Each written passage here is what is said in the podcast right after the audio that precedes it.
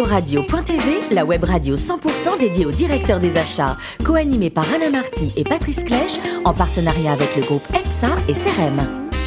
Bonjour à toutes et à tous, bienvenue à bord de CPO Radio.tv. Vous êtes plus de 12 000 directeurs des achats et dirigeants d'entreprise abonnés à nos podcasts. Nous vous remercions d'être toujours plus nombreux à nous écouter chaque semaine. Et bien sûr, vous pouvez réagir sur nos réseaux sociaux et notre compte Twitter CPO Radio-du-bas TV. À mes côtés, pour co-animer cette émission, Ludovic Beribos, associé d'EPSA Operations and Procurement. Bonjour Ludovic. Bonjour. Et Pascal Leroy, spécialiste de l'aménagement des espaces de travail et managing director de CRM. Bonjour Pascal. Bonjour Patrice. Aujourd'hui, nous recevons Olivier Siboni, professeur à HSC et auteur de Vous allez redécouvrir le management, 40 clés scientifiques pour prendre de meilleures décisions. Et c'est paru chez Flammarion. Bonjour. Bonjour Olivier. Bonjour Patrice. Donc, vous avez étudié à HEC et vous êtes même retourné sur les bancs de la fac en 2017 pour obtenir un doctorat à Dauphine. Absolument, un, retour aux sources et aussi une deuxième partie de carrière. Euh, est-ce que c'est pas ce qu'on devrait tous faire, retourner de temps en temps, euh, sans forcément chercher à obtenir un doctorat, euh, mais pour nous former, pour prendre le temps de réapprendre Qu'en pensez-vous? On devrait tous retourner à l'école de temps en temps, bien sûr. Euh, d'abord parce que parce que le monde change et que ce qu'on a quand on est comme comme moi. Euh, pas exactement sorti de l'école l'année dernière, mmh. et eh ben le monde a beaucoup changé. Il y a beaucoup de sujets qu'on a sur lesquels on a travaillé quand on était étudiant, en admettant même qu'on ait fait des études de, gestion, hein, de management. Il y a beaucoup de sujets sur lesquels on a travaillé quand on était étudiant qui ne ressemblent absolument plus du tout à ce qu'ils étaient. Et puis on a besoin, même si on a même si on est relativement jeune, on a besoin de se d'élargir le champ de ses compétences. Donc oui, bien sûr, tout le monde devrait retourner se former, si possible à HEC Paris d'ailleurs. Euh, en revanche, vous n'aviez pas un début de carrière euh, de prof, vous étiez chez McKinsey avec des expériences. J'étais consultant, consultant, hein, avec des expériences euh, professionnelles extraordinaires. Euh, c'est une très belle expérience d'être consultant, et en particulier chez McKinsey, bien sûr, et, on apprend énormément de choses. Et on est au contact d'une extraordinaire variété de problèmes de management, ce qui a certainement contribué à nourrir mon intérêt pour euh, la, réflexion euh, sur, sur la science managériale, on va dire. Et un quart de siècle après vos débuts, donc le fameux doctorat, et là vous basculez dans l'enseignement à HEC, vous écrivez des livres. Qu'est-ce qui s'est passé dans votre tête, Olivier? écoutez, il s'est passé, d'abord, il, s'est passé ce qui se passe pour, euh, j'imagine, beaucoup des gens qui nous écoutent, qui est que quand on arrive au bout d'un certain nombre d'années de carrière, on a envie de changer. Euh, et il y a des gens qui changent pour aller euh, faire du fromage dans le Larzac, et c'est très bien pour eux, mais moi, c'était pas mon truc. moi, ce qui, quand, quand je me suis, quand j'ai commencé à me demander ce qui pouvait m'intéresser pour, pour aller vers une deuxième partie de carrière, j'ai eu une réflexion qui, en fait, est, à, est aussi à l'origine du livre dont on parle aujourd'hui. Mmh je me suis rendu compte en fait que dans la manière dont les managers traitent des problèmes de management, y compris des managers euh, dans des cabinets de y compris moi en fait, hein, quand j'étais consultant, on passe à côté d'une extraordinaire richesse de connaissances qui est développée par les enseignants-chercheurs en management, dont je ne soupçonnais pas l'existence, des, tas de recherches, des tas de travaux qui en fait sont d'une grande utilité pratique pour des gens qui ont à prendre des décisions et qui ont à faire du management et qu'on ne connaissait pas. Et je me suis dit qu'une chose qui allait, qui allait pouvoir m'intéresser pendant la, deuxième partie de ma carrière, que j'espère longue, euh, c'est d'essayer de, de, jeter des ponts sur ce fossé entre les, les théoriciens d'un côté qui sont dans leurs écoles de management et qui font des travaux que les managers ne connaissent pas, alors que pourtant ils gagneraient à être connus, et les managers qui qui euh, ne les connaissent pas et qui pourtant devraient les découvrir. Qu'est-ce que vous enseignez euh, Je comprends. Euh, qu'est-ce que vous enseignez à HEC du coup aujourd'hui? J'enseigne principalement deux choses. La stratégie, je suis rattaché au département stratégie, donc j'enseigne la stratégie aux, étudiants de la grande école, au, MBA et à l'exécutif MBA. Et j'enseigne également la prise de décision et la résolution de problèmes, c'est-à-dire des approches transversales qui peuvent s'appliquer non seulement à la stratégie, mais aux autres, euh, aux autres domaines. Ça peut être euh, les achats, euh, ça peut être le marketing, ça peut être la finance. Parce que, comme disait, je crois, Peter Drucker, un des grands penseurs du management, il n'y a pas des problèmes de marketing, des problèmes de finance, des problèmes d'achat. Il y a des problèmes de business. Les problèmes n'arrivent pas avec une jolie étiquette qui dit bonjour, je suis un problème de marketing et vous devez me résoudre en, en utilisant les outils que vous avez appris dans le cours de marketing à l'exclusion de tous les autres. Donc on a besoin d'avoir des démarches intégratrices, on a besoin d'avoir des approches pour résoudre les problèmes qui permettent de les considérer dans leur totalité. Et, et c'est ça que j'essaye d'enseigner à nos étudiants et à nos participants d'Executive Education. Euh, vous avez quand même conservé par ailleurs des missions de, de conseil auprès de direction générale d'entreprise, auprès de conseils d'administration, très, peu. Très très peu, non, très peu et uniquement quand elles sont en, en lien avec les sujets de recherche sur lesquels je travaille, euh, parce que parce que c'est un métier d'être prof. C'est une des choses que mhm. que je raconte dans Vous allez redécouvrir le management, c'est que la question que vous me posez là, euh, sous une forme ou sous une autre, tout le monde me la pose. C'est-à-dire, euh, bon, d'accord, tu es prof, mais à part ça, tu fais quoi? Tu, tu, dois quand même bien avoir continué à faire un peu de conseil, ou tu dois, ou, alors c'est que tu t'es mis à jouer beaucoup au golf. Mais enfin, ça, ça n'a l'air de venir à l'idée de personne qu'être prof de management soit un vrai métier. Et pourtant, Patrice, je peux vous le dire, être prof de management, c'est absolument un vrai métier, comme tous les métiers. C'est, on n'est pas, on n'est pas obligé de faire autre chose à côté pour justifier son existence. Et en plus, en revanche, vous écrivez des livres. Euh, en l'occurrence, euh, vous allez redécouvrir le management qui, Ce qui fait partie du métier de prof. Ça fait partie du métier de prof, bien sûr. surtout quand on est chercheur. Euh, c'est paru chez Flammarion. Est-ce que les managers d'aujourd'hui ont besoin de redécouvrir les racines ou les innovations du management? Est-ce qu'ils ne savent pas déjà tout? Alors s'il y a des managers qui savent déjà tout, tant mieux pour eux. Et d'ailleurs, j'imagine qu'ils nous écoutent pas puisqu'ils savent déjà tout. Mhm. Donc si on, si on s'adresse à ceux qui nous écoutent, qui ont conscience qu'ils ne savent pas tout, euh, il y a, en fait, il y a, il y, a, il y, a, il y a un peu deux cas. Il y a ceux qui n'ont pas fait d'études de management et qui ont appris sur le tas et qui souvent d'ailleurs euh, se débrouillent aussi bien, voire mieux, que ceux qui ont fait des études de management. Euh, et il y a ceux qui ont fait des études de management et euh, dans le cas des premiers, il y a quand même beaucoup de choses qu'on peut, euh, beaucoup d'outils qu'on peut leur donner qui vont leur faire gagner beaucoup de temps. Dans le cas des seconds, ils ont quand même souvent besoin de rafraîchir leurs connaissances. Et dans les deux cas, il y a en fait une démarche, une manière d'aborder les problèmes euh, qu'on gagne à connaître, qui est en fait d'avoir une démarche scientifique par rapport au management. Au fond, dans la question que vous posiez tout à l'heure, quand vous disiez mais, mais quand même vous faites bien du conseil, vous faites bien autre chose que faire du management, il y a une hypothèse, il y a une, il y a une, une vision du monde sous-jacente, si vous voulez, qui est que le management, c'est d'abord une pratique. Le management, c'est d'abord un art, c'est quelque chose qui s'apprend sur le tas c'est un peu comme la natation. On va, on va pas apprendre la natation autrement qu'en étant dans l'eau et en commençant à nager. On pourrait vous faire un cours théorique, mais franchement, ça servira à rien. Mmh. Et beaucoup de managers ont du management cette idée-là. Ils se disent c'est quelque chose qui ne demande en fait aucune connaissance théorique et qui et, où en fait si on essaye de le faire de la théorie, c'est une perte de temps et c'est du, du, coupage de cheveux en quatre. Ce que j'encourage en fait nos, nos, nos auditeurs aujourd'hui à, à à considérer, c'est la possibilité que le management, ça soit plutôt, en fait, comme la médecine. Quand vous allez chez votre médecin, si votre médecin vous dit, bah, écoutez, je crois que je vois à peu près ce que vous avez, bon, on va essayer un truc, je sais pas très bien si ça marche, mais ça a marché chez quelqu'un d'autre que je connais, vous allez vous dire, oulala, c'est pas du tout ce que j'attends de mon médecin. Mon médecin, j'attends de moi qu'il me prescrive des traitements qui ont été testés, qui ont été validés, dont les résultats sont scientifiquement établis. Mm-hmm. Ça ne veut pas dire que ça va marcher à tous les coups tous les patients sont différents. Tout le monde ne va pas réagir de la même manière à un traitement. Et il faut tenir compte des circonstances quand on utilise un traitement. Mais enfin, on s'attend à ce que les recommandations que va vous faire votre médecin soient étayées par des faits scientifiques. Et eh bien, en management, c'est pareil.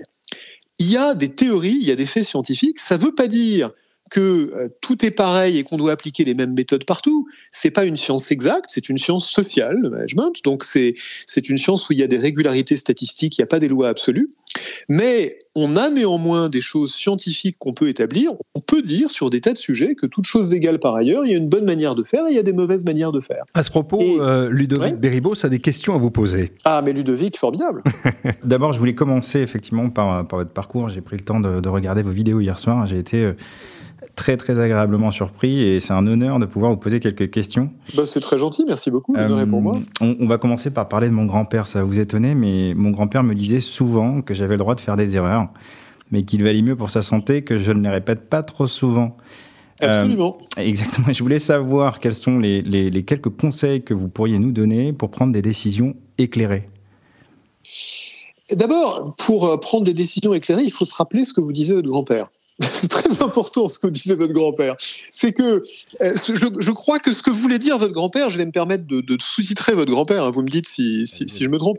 Ce que, ce, que, ce que je crois voulait dire votre grand-père, c'est que on va pas gagner à tous les coups. On va, on va faire de son mieux, on va pas gagner à tous les coups, et on va essayer de tirer les leçons de nos erreurs et de pas faire deux fois la même bêtise. Mais en fait, dans la sagesse de votre grand-père, il y a une leçon très très importante, c'est que même si on prend la meilleure décision possible, on gagnera pas à tous les coups. Parce qu'on vit dans un monde incertain. Vous pouvez avoir fait le meilleur business plan possible, avoir euh, préparé votre startup euh, de la meilleure manière possible. Si vous l'avez lancé le 15 février cette année, ça s'est probablement pas passé comme prévu et vous n'aviez aucun moyen de le savoir. Vous ne pouviez pas le prévoir. Alors c'est un exemple extrême, mais il y a des tas de choses imprévisibles que vous ne pouvez pas prévoir et qui veulent dire que nos décisions n'auront pas les résultats auxquels on s'attend.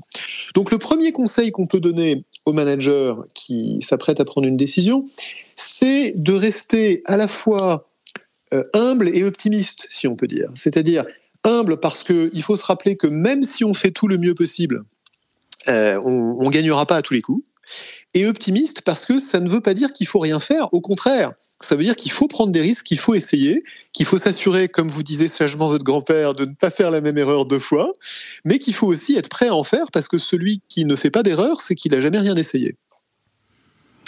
Hyper intéressant. Merci euh, pour, pour cette réponse ultra précise.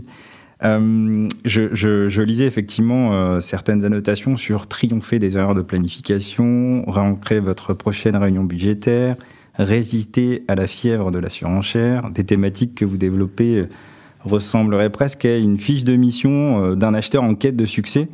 De nombreuses compétences transversales qui pourraient euh, inspirer nos auditeurs. on sait que la pire façon de négocier, c'est de négocier avec soi-même, en se fixant un horizon souhaité et une cible acceptable. Pourriez-vous nous donner quelques clés pour réussir une bonne négociation?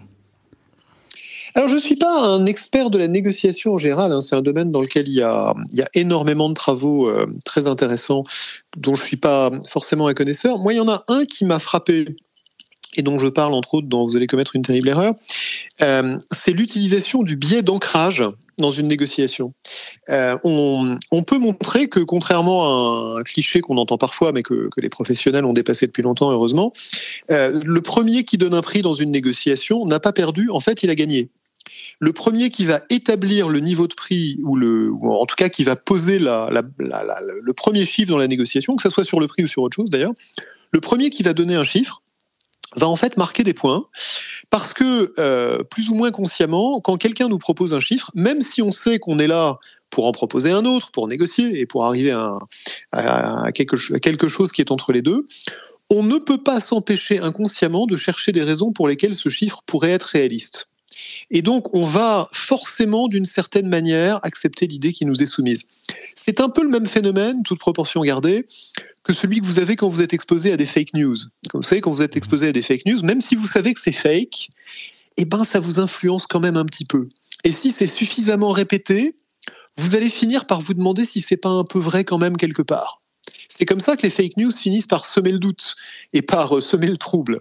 Eh ben, fixer, enfin, être, le premier qui donne un prix dans une négociation, c'est la même chose. Vous allez ancrer la négociation sur le prix que vous donnez. Si vous fixez un prix très bas parce que vous êtes l'acheteur, ben, ça va tirer le prix vers le bas. Si vous fixez un prix très haut parce que vous êtes le vendeur, ça va le tirer vers le haut. Et donc, vous avez intérêt à être le premier qui donne un prix. C'est d'ailleurs ce que font euh, les, banques d'affaires quand elles négocient des, deals. Hein. Elles fixent, euh, d'emblée un prix très élevé et, et, ensuite les gens reviennent en disant Mais non, votre prix est ridicule, je vais vous offrir beaucoup moins. Mais enfin, on est quand même parti d'un ancrage très élevé. C'est d'autant plus vrai que le prix objectif dont on devrait parler, qui, n'existe pas de prix objectif dont on devrait parler, et que donc c'est uniquement par la par l'évaluation des deux parties que le prix va se déterminer. Merci. Et puis j'aurais une dernière question, euh, notamment sur le, management euh, générationnel, collaboratif, mais le générationnel en particulier, puisqu'on parle d'un ouvrage sur le management. Mhm. On sait qu'on a différentes euh, typologies de, de génération dans une entreprise. Mhm. de quelle façon, quels seraient les conseils que vous pourriez donner sur la façon d'un manager, dont un manager pourrait concilier différentes aspirations, différentes motivations? C'est un sujet intéressant. Je vous avoue que je n'ai jamais vu de travaux scientifiques sérieux qui confirment qu'il existe effectivement des générations. D'accord. Il, bah, évidemment qu'il y a des générations, hein, entendons-nous bien. Mais l'idée que les nouvelles générations auraient des aspirations radicalement différentes des générations précédentes, je crois, est une simplification. N'est pas forcément fausse, mais c'est une simplification. On nous dit, par exemple, les nouvelles générations ont des aspirations complètement différentes. Elles veulent faire des métiers qui ont du sens. Euh, elles veulent euh, travailler dans des entreprises qui euh, sont beaucoup plus beaucoup plus conscientes de leur rôle social et de leur rôle environnemental et de leur rôle sociétal. Et bien sûr, ça a un fond de vérité. Mais c'est pas vrai de tout le monde tout le temps. Quand je vois mes étudiants, il y en a énormément pour qui, oui, si on leur demande si c'est important, ils vont dire oui. Mais en fait, quand vous leur demandez où ils ont envie d'aller travailler, ils ont envie d'aller travailler dans les mêmes entreprises dans lesquelles les étudiants d'il y a 10 ans, d'il y a 20 ans et d'il y a 30 ans avaient envie d'aller travailler, c'est-à-dire celles où on leur propose des beaux jobs et qui payent bien. Donc, je crois qu'il faut se garder de ce genre de généralité et que le vrai sujet du management, euh, entre guillemets, générationnel, c'est le sujet du management tout court. C'est que quand on veut être un bon manager, il faut adapter son management aux gens avec qui on travaille, pas à leur génération, euh, de même que c'est pas à leur couleur de peau ou à leur qu'on va adapter son management, c'est à la personne, à l'individu à qui on a affaire, dont on va essayer de comprendre les aspirations, les motivations, les, les angoisses, les espérances, et on va essayer de s'adapter à ça pour leur faire donner le meilleur d'eux-mêmes. Et à ça, pour chaque individu, pas parce qu'il appartient à une génération plutôt qu'à une autre.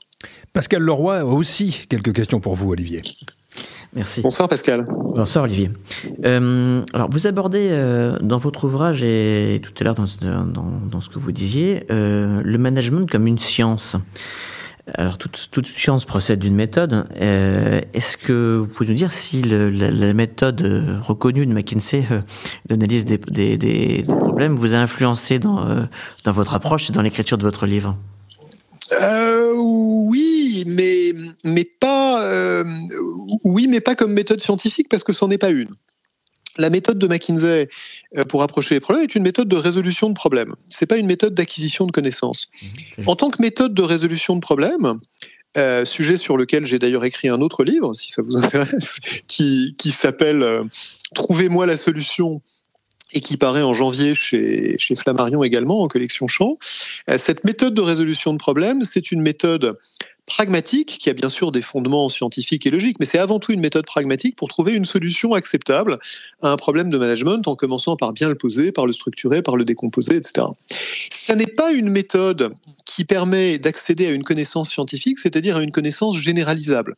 McKinsey traite le problème d'un client, ou un consultant en général traite le problème d'un client en se disant quel est ce problème, comment est-ce qu'on identifie la spécificité de ce problème, alors que la démarche du chercheur, c'est au contraire de se dire où est la généralité d'un problème, où est la généralité d'une situation dont je peux tirer des leçons générales. Et donc, on va travailler non pas sur un cas, en général, il y a des exceptions, mais non pas sur un cas, mais plutôt sur des grands échantillons sur lesquels on va essayer de tirer des, des, leçons générales statistiques, si vous voyez ce que je veux dire. Mmh, donc, la question de la méthode est très intéressante et, pour quelqu'un qui, comme moi, vient d'une démarche euh, pratique et pragmatique, adopter une démarche scientifique ne va pas de soi.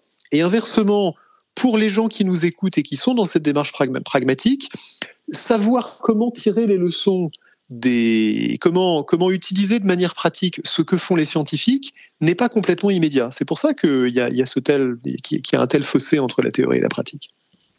Merci, c'est très clair. Euh, alors, dans vos, dans vos différentes interventions, vous, vous évoquez la fragmentation du type de management. Euh, comment est-ce que vous expliquez ce phénomène-là et et alors évidemment, j'imagine qu'il n'y a pas une réponse avec un bon type de management. Et vous avez partiellement répondu tout à l'heure en disant qu'effectivement, il fallait euh, euh, adapter son, son, style de management à la population concernée. Mais est-ce que vous auriez euh, peut-être un, un, type de management ou deux types de management vers lesquels vous, vous conseilleriez d'aller pour un manager aujourd'hui? Il y a deux questions dans mes questions. Hein. Oui, il y a plusieurs questions dans mes questions. sur, sur la fragmentation, alors ça peut avoir plusieurs sens. Un des conseils qu'on peut donner, euh, pour le coup avec des, tas de faits scientifiques pour l'appuyer, un des conseils qu'on peut donner aux managers euh, pour être de meilleurs managers, c'est justement de lutter contre la fragmentation de leur temps, et en particulier de lutter contre toutes les sollicitations numériques qui, euh, perturbent et qui fragmentent leur attention.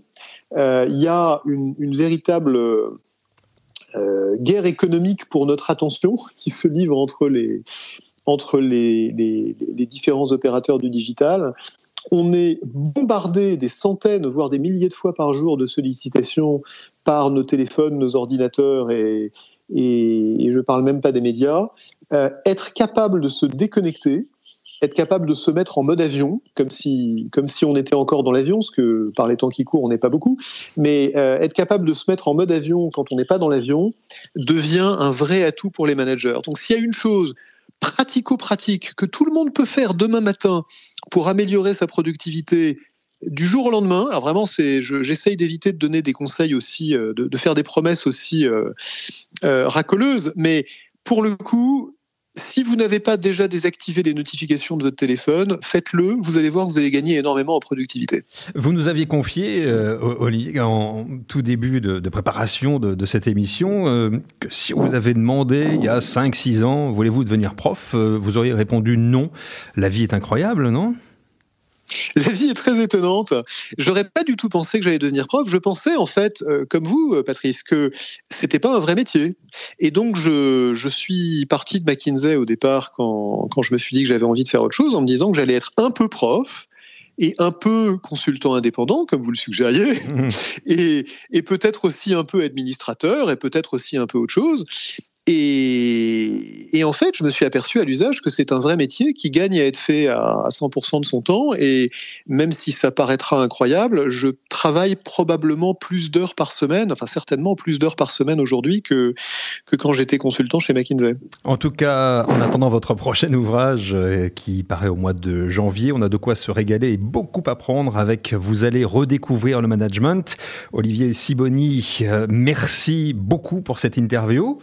Merci à vous. Et à très bientôt. Merci également Ludovic. À bientôt. Merci Pascal. Fin de ce numéro de CPO Radio.tv. Vous retrouvez toute notre actualité sur nos comptes Twitter et LinkedIn. Et on se donne rendez-vous mercredi prochain à 14h précise pour accueillir un nouvel invité. L'invité de la semaine de CPO Radio.tv, une production B2B Radio.tv en partenariat avec le groupe EPSA et CRM.